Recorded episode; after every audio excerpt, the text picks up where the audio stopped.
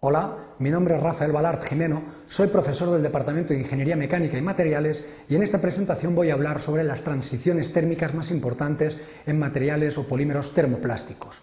En esta presentación realizaremos una introducción sobre el interés de conocer las transiciones térmicas y a continuación describiremos las principales transiciones térmicas en materiales termoplásticos fundamentalmente la transición vítrea, T sub G, la fusión T sub M y la degradación T sub D. Por último, realizaremos una serie de conclusiones en base a la presentación realizada. Bien, las técnicas de análisis térmico representan una herramienta de gran interés para la identificación de materiales plásticos, entre otras cosas porque los materiales plásticos presentan una gran sensibilidad por la temperatura, es decir, sus propiedades eh, están fuertemente influenciadas por la temperatura. Estas técnicas son muy útiles para estimar las propiedades y las transiciones térmicas más relevantes. Entre estas transiciones térmicas merece la pena destacar la transición vítrea, T sub G, la temperatura de fusión de la fase cristalina, T sub M, la temperatura de cristalización de la fase cristalina, T sub C, y la temperatura de degradación, T sub D. Todo ello, el conocimiento de todas estas transiciones en los diferentes materiales termoplásticos, puede representar una base sólida para identificación y conocer bien la estructura de dichos materiales. Veamos las distintas transiciones térmicas y el interés que tienen en el campo de los materiales.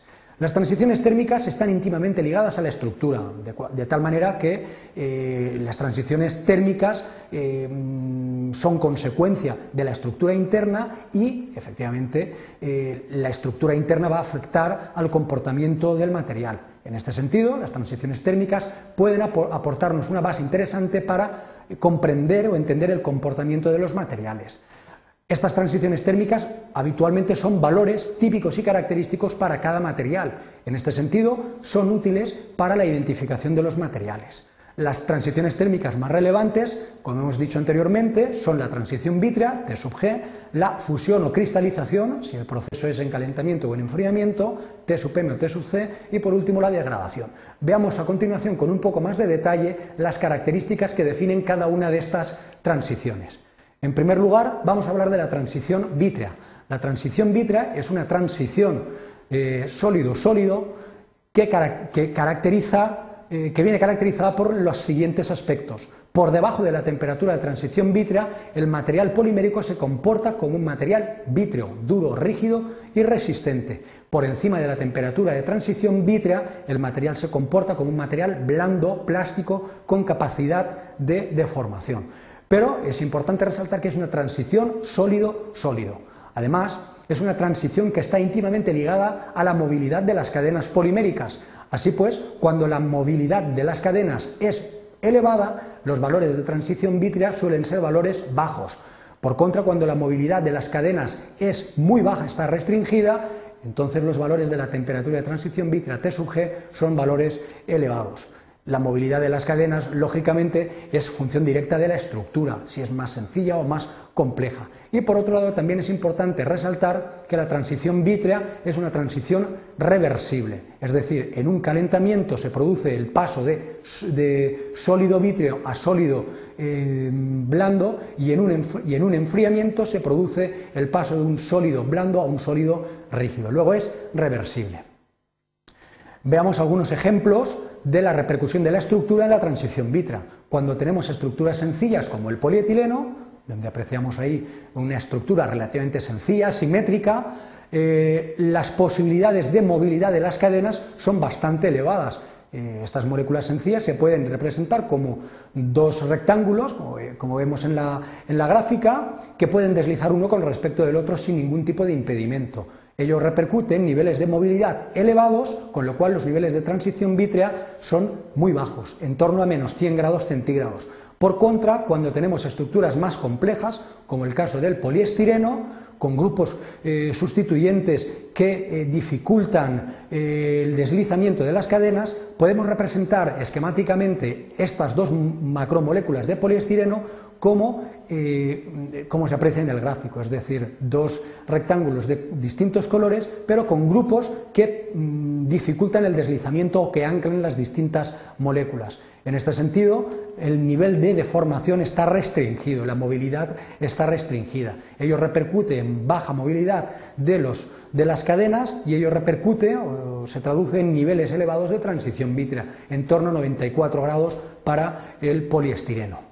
Bien, la otra transición térmica importante es la fusión o cristalización. Fusión cuando el material se está calentando y pasa de sólido a líquido y cristalización cuando el material se está enfriando y pasa del estado líquido al estado sólido.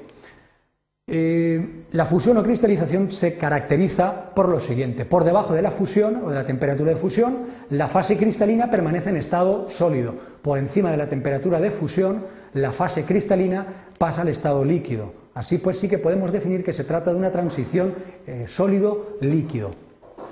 Es una transición térmica que está muy vinculada con el estado de ordenación de las cadenas poliméricas o de las macromoléculas. Así pues, las estructuras eh, que permiten una ordenación alta contribuyen a niveles elevados de cristalinidad, mientras que las estructuras que no permiten niveles de ordenación elevados contribuyen a baja o nula cristalinidad en algunos casos. El grado de cristalinidad, lógicamente, depende de la sencillez que tengan las estructuras poliméricas que va a condicionar los niveles de ordenación. Como hemos dicho anteriormente, también se trata de una transición reversible, es decir, la fusión o paso de sólido a líquido se produce en el calentamiento y el mismo proceso se puede observar en enfriamiento, pero con una cristalización o paso del estado líquido al estado sólido. Veamos cómo afecta la sencillez de la estructura a los niveles de cristalinidad.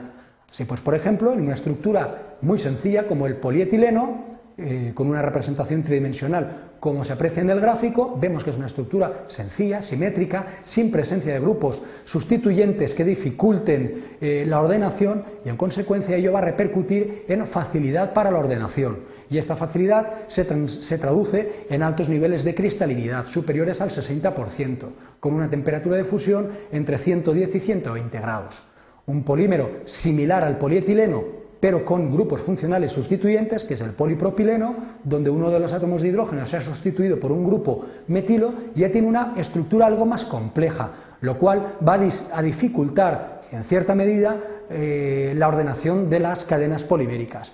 Eh, ello va a repercutir en niveles bajos de cristalinidad, inferiores al 35%, y con una temperatura de fusión de 165 grados centígrados. Por último, la otra de las transiciones térmicas importantes en un material polimérico es la degradación debido a la naturaleza combustible que presentan estos materiales. Los, eh, los, fenómenos de degradación representan el comienzo de los procesos de oxidación y a continuación combustión de las cadenas poliméricas, materiales de naturaleza orgánica, a altas temperaturas. Se trata de una transición irreversible. Una vez superada, el polímero ya no puede volver a su situación original. Esta transición térmica está muy vinculada con la naturaleza combustible de los materiales eh, poliméricos y obviamente mm, necesita la presencia de un comburente, en este caso el oxígeno presente en el aire, para que se lleven a cabo las reacciones de combustión.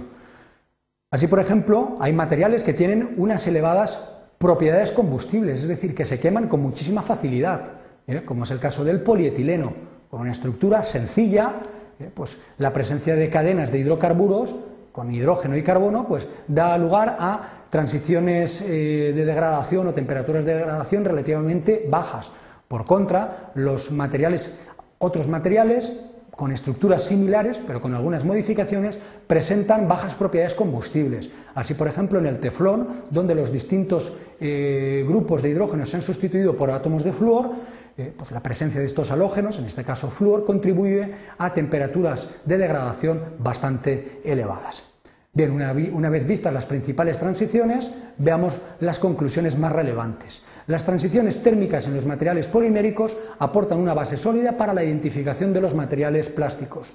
Estos valores de transición térmica son valores bastante típicos o característicos para cada grupo de material plástico. Son interesantes, puesto que son consecuencia de la estructura y nos están dando información sobre el comportamiento o permiten justificar el comportamiento de los materiales. Las principales transiciones son la transición vítrea, la fusión y la degradación. La transición vítrea es una transición sólido-sólido relacionada con la movilidad de cadenas es reversible. La fusión es una transición sólido-líquido relacionada con el empaquetamiento de las cadenas poliméricas. También es una, una, transición reversible. Y por último, la degradación es una transición irreversible relacionada con el paso de una estructura sólida o líquida al estado gaseoso como consecuencia de la combustión del material. Muchas gracias por su atención.